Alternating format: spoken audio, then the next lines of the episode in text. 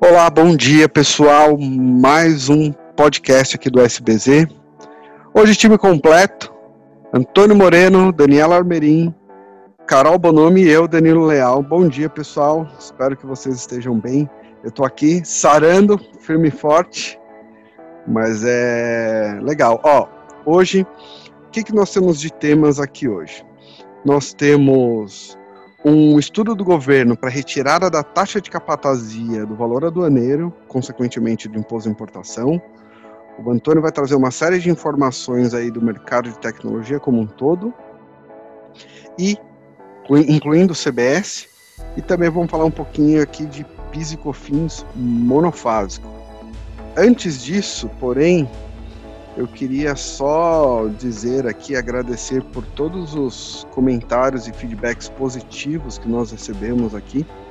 Foi muito, muito legal mesmo saber. Acredito que as pessoas entenderam um pouco do nosso propósito aqui enquanto informação, que é trazer um pouco daquilo que afeta as empresas no dia a dia, sabe? Aquilo que muitas vezes vem por meio de texto, é tentar trazer aqui um canal informativo e que ao mesmo tempo permita um pouco de diálogo aqui do nosso lado para trazer algumas, algumas informações, entendeu? Então é algo que talvez nós não queremos estar próximos ali do pessoal, sabe, da academia, mas muito mais ali de quem está operando no dia a dia e, e, e, com a dor, né, sofrendo ali muitas vezes com a dor, tentando trazer um pouco de informação. Então foi ótimo. É, muitas manifestações mesmo, mesmo assim, fico muito surpresa. É isso, gente. Vocês estão bem? Sim, estamos bem animados aí para mais um episódio. Muito bom estar aqui com vocês, pessoal. E eu já passo Olá, a palavra pessoal. aqui para Good, hein? Good aí para falar de capatazia. Capatazia, né? Tema polêmico aí, é uma distorção que o Brasil faz, que há muito tempo já é tese aí do, no STJ, sofre pressão por parte dos contribuintes, e que agora parece que vai sofrer uma mini reforma do governo para o começo de 2021, né?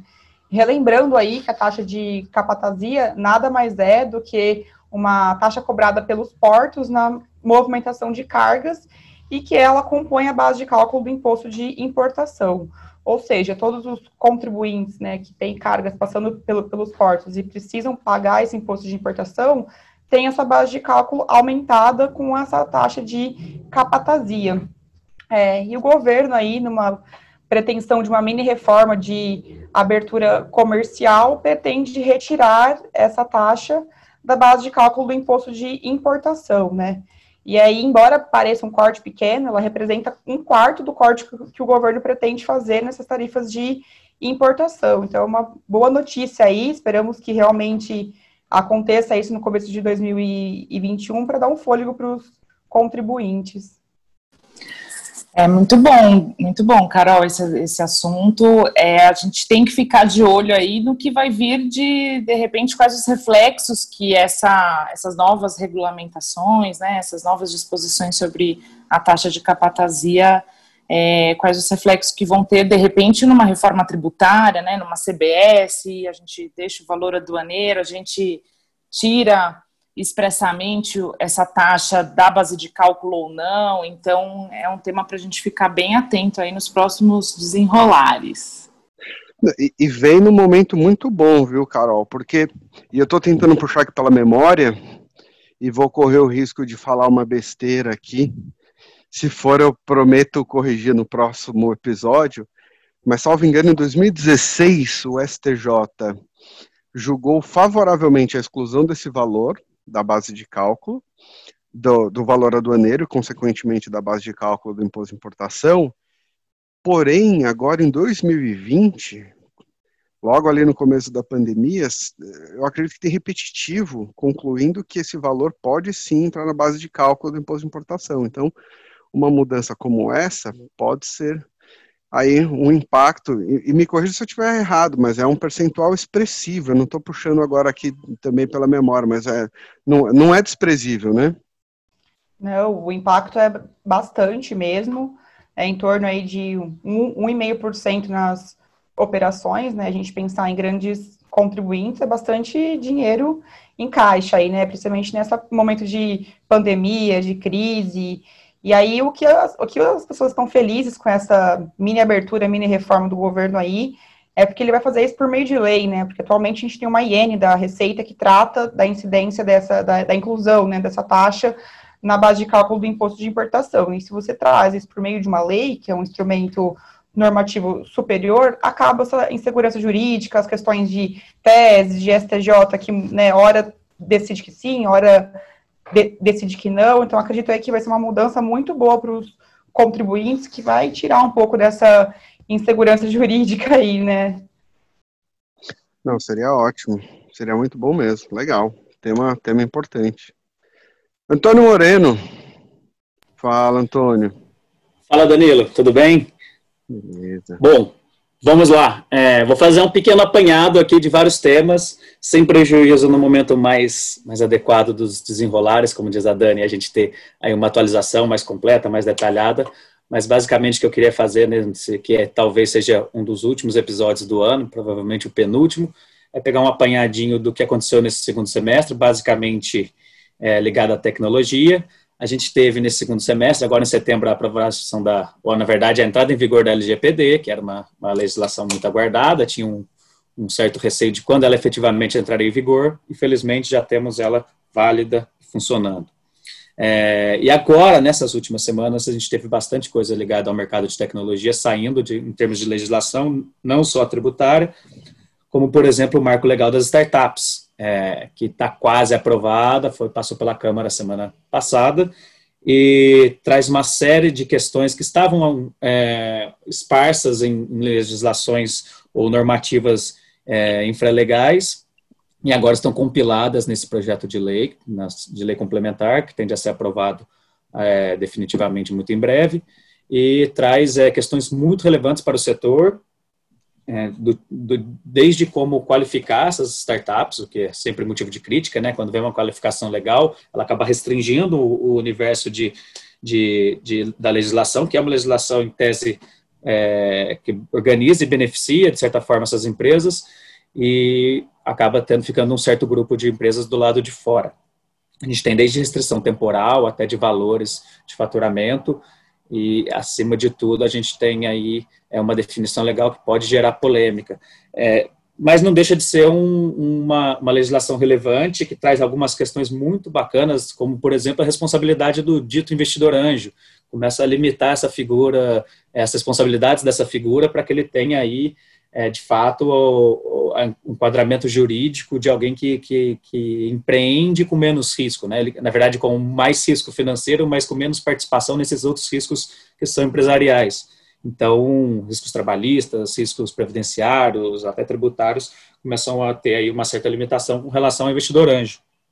E esse basicamente é um resumo. Acho que a gente vai falar muito ainda de marca legal das startups. O texto deve passar por algumas alterações, porque os setores estão muito envolvidos, o Congresso está muito aberto a ouvir, e eu acho que talvez tenha ainda algumas modificações até a aprovação final, já que ainda tem, para variar, sempre temos um grupo com bastante crítica ainda a esse, esse modelo e os termos que estão lá, o que é bastante justo. É a hora exatamente da gente aprofundar e delimitar aí quais serão os, as regras que que legislar, que tratarão da, da realidade dessas startups, algo muito relevante para o país como um todo. E por falar de coisas relevantes para o país como um todo, saiu uma legislação bem breve, bem curta, com três artigos, tratando de internet das coisas. Quando a gente fala de internet das coisas, a gente está falando da comunicação entre máquina e máquina, é, que permite aí, por meio da internet, o envio de informações. E, embora essa, essa troca de informações por si não seja uma uma base tributável, a gente tem taxas de fiscalizações, taxas de instalação, de funcionamento, e tem também uma contribuição, contribuiçãozinha para o desenvolvimento da indústria cinema, cinematográfica nacional, o Condecine, que incidem sobre essas esta, esta, estações de telecomunicação, e, e, o que tem agora é, é que essas alíquotas foram zeradas por meio da lei 14.108 de 2020, o que é aí um, um, algo bem relevante, algo que deve gerar uma economia que deve favorecer, de fato, essas instalações é, se desenvolverem no país, é algo também muito importante para o desenvolvimento da indústria brasileira, dos, é, de produtos, de novas realidades aí que começam a aparecer. E, por fim, para não dizer que eu não falei, tem também a CBS. A CBS, que parecia Ô, morta, Antônio, parecia esquecida. Antônio, Diga. Posso, posso, eu, eu vou te claro. cortar um pouquinho só para não perder o, o time do comentário, o gancho, o gancho aí, da, antes de você falar da CBS, que esse da internet das coisas, é, inclusive nós chegamos a falar do projeto de lei, eu dei, fiz alguns comentários agora aí para alguns meios aí também, alguns sites, eu não vou nem recordar todos agora, então não vou comentar, mas o, o que mais, o que eu mais é, acho ou melhor, o que eu mais acredito como interessante nesse processo como um todo, é, pode parecer um valor que não é tão relevante, mas já é um bom começo. Aquilo que nós conversamos, né? Esse é um assunto que estava na pauta de lá do BNDES em 2014, foi feito um estudo, e eu espero de verdade que esse seja um começo de uma pauta do governo como um todo para desonerar esse setor e mais do que isso, criar meios para incentivar o estudo e desenvolvimento de tecnologia aqui no Brasil. Porque se a gente for por um caminho de uma tributação alta, igual a de telecom, cara, vai ser muito triste, porque assim como você tem essa a tributação, é, assim como você está desonerando esse pequeno pedaço, seria importante também pensar na tributação desse setor como um todo, especialmente com o objetivo de focar um polo, por exemplo, você tem algumas prefeituras que tentam fazer polo de tecnologia, talvez a gente precise fazer algo parecido, e aí a gente pode importar exemplos como Índia fez no passado, como, por exemplo, a Irlanda tem um polo de tecnologia interessante. Então, eu, eu, eu ficaria muito feliz se, de alguma forma, o Brasil, é, sabe, tentasse ter um papel relevante aí nesse setor, porque a gente sabe que vem muita coisa legal pela frente. Mas enfim, te cortei, mas eu não queria perder o. Não, o mas excelente esse comentário, Danilo. Eu, é, é, aliás, a gente precisa, mesmo que na correria das informações, trazer análise crítica das, da, o quanto isso pode ser relevante. Eu acho que é, você mencionou essas cidades tecnológicas, acho que Recife tem um exemplo está sendo muito é, reverenciado, Porto Digital, né? Campinas tem a, tem, tem a vontade de construir um junto à Unicamp, já está em bastante discussão essa cidade tecnológica. São Paulo pensa em usar o espaço ali destinado ao Serasa para algo semelhante. A gente vai começar a envolver dinheiro grosso nessa nesse tipo de estrutura. É importante que, a, que, a, que como um todo, a legislação tributária acompanhe e busque é, efetivamente só incidir naquelas parcelas que sejam efetivamente necessárias, pensando no ganho que isso pode trazer para o país a, a médio e longo prazo. Dani, o que, que você acha desse tema aí?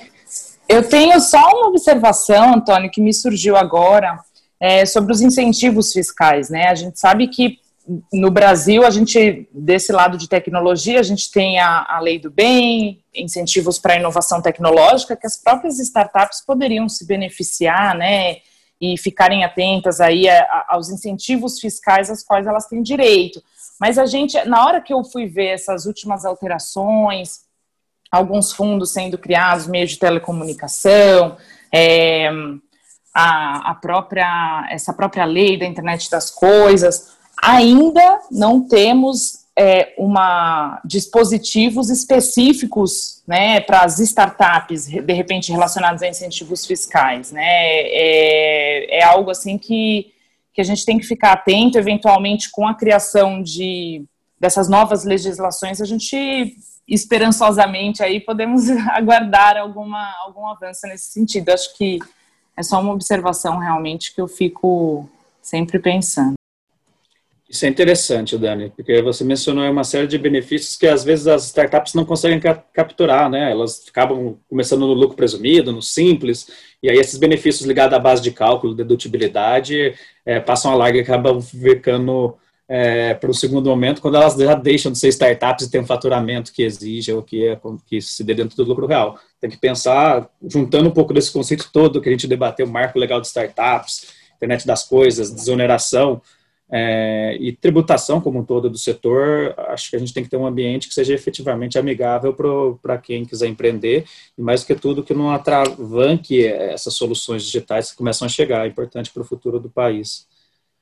E então, só para fechar o tema que era exatamente a CBS, que parecia, para quem não lembra, a CBS foi aquela substituição do Piscofins proposta pelo governo como reforma, uma primeira parte de uma reforma tributária é, agora no segundo semestre também de 2020, mas que parecia esquecida, parecia que, que não ia voar, como dizem, não teria nenhum tipo de aprovação, porque era bastante polêmica, ela parecia onerar principalmente esse setor de tecnologia de uma forma muito grave e estava esquecida e parecia que ia ficar por isso mesmo, mas nessas últimas semanas voltou-se a discutir a possibilidade de aprovação dela, o projeto de lei está lá, é, o Rodrigo Maia demonstrou interesse em levar adiante.